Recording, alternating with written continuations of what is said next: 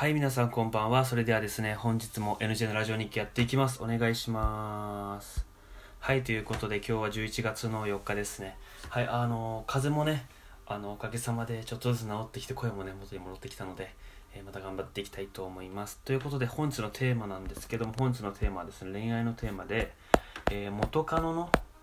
え、元カノのプレゼントとか残しちゃう派かもということで、あの、トークをね、あの、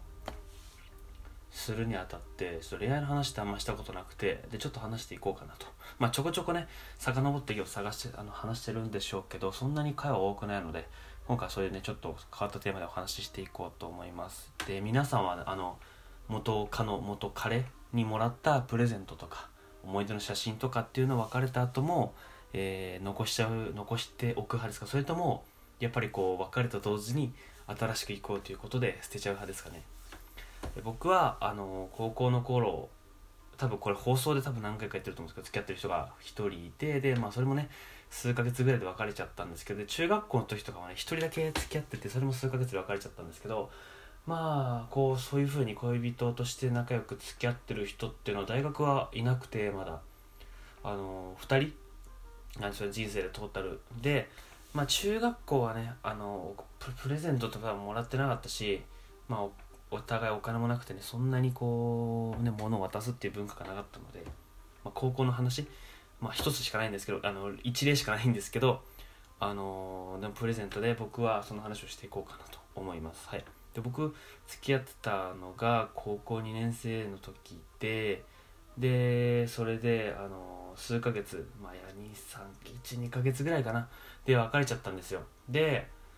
それでそんなに12ヶ月ぐらいだとそんなに何回もね遊んだりもなかなか行ってないし学生だけどね結構短かったんで期間が。もらったものっていうのが一つぐらいだったんですよ。あの一緒にね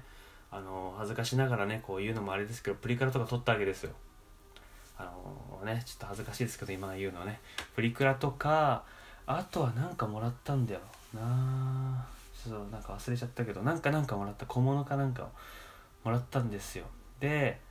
すぐ別れちゃったんでそのプリクラとかもらったものっていうのは多分ねすぐ使わなくなっちゃったり写真とかはね処分しちゃったりとかしたんですけどそれって多分僕は見つ期間が短かったから多分そう捨てられたっていうのもあると思うんで僕結構そういうところあのよく自分なんかねこう時々めめしいよなって言われる時がなんかあるあるんですよ。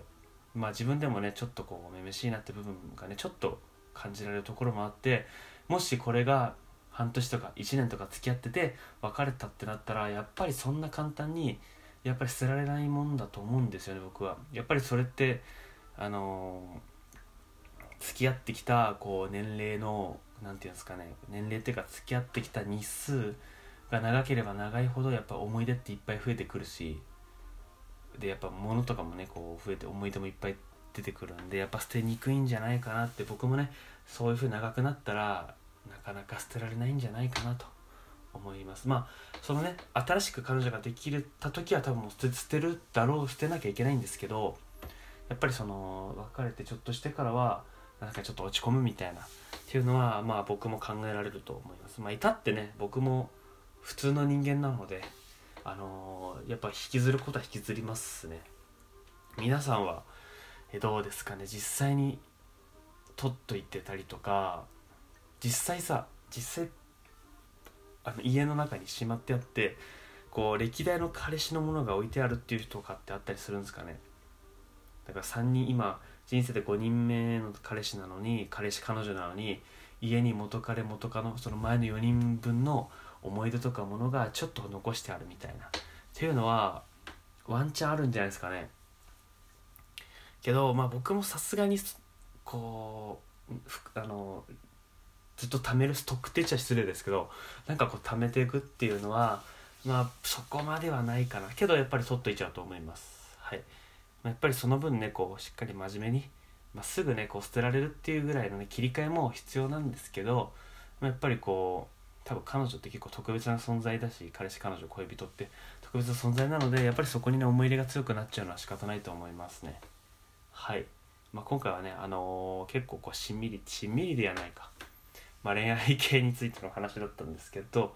まあけどね意外と話してみると俺意外と普通の恋愛ししてんだよしてんだなっていうのが分かりってちょっと良かったです。もしかしたらなんかこう変にこじらせちゃってんじゃないかとか変にこうなんかかっこつけてんじゃないかなみたいな。っていう風にこ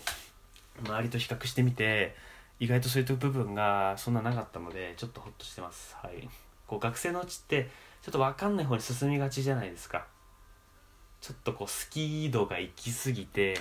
ちょっとこうやらかしちゃったなみたいなとかって結構ね芸能人とかテレビであったりとかするんですけどそういうのもねあの気をつけるようには僕もしてます。さすがにねあの重すぎると惹かれちゃうしなんか気持ち悪くても、まあ、やばいんでそこは気をつけてるんですけど、まあ、僕もね二十歳になったのでさすがにもう大人のねあの何、ー、ていうんですかね恋愛というかもう子供じゃないと、まあ、はい。そういう意識を持ってね、まあ、またこれから生きていくっていうかまあ 恋愛していきたいと思います、まあ、ちなみにまあ大学はあの理系大学で結構男しかいなくいない学科なんでまあそんなに女の子もいないしもう女の子もね少なすぎてもうみんなね同級生みたいな。なんかこうクラスもそんなにねなんていうんですかね同級生というかなんかこう一種のこう団体みたいな仲間のメンバーみたいな感じであれなんでちょっとこう見れなくなっちゃってる部分はあるんですけどまあ時間もあるこの大学生活ねやっぱり恋愛とかもね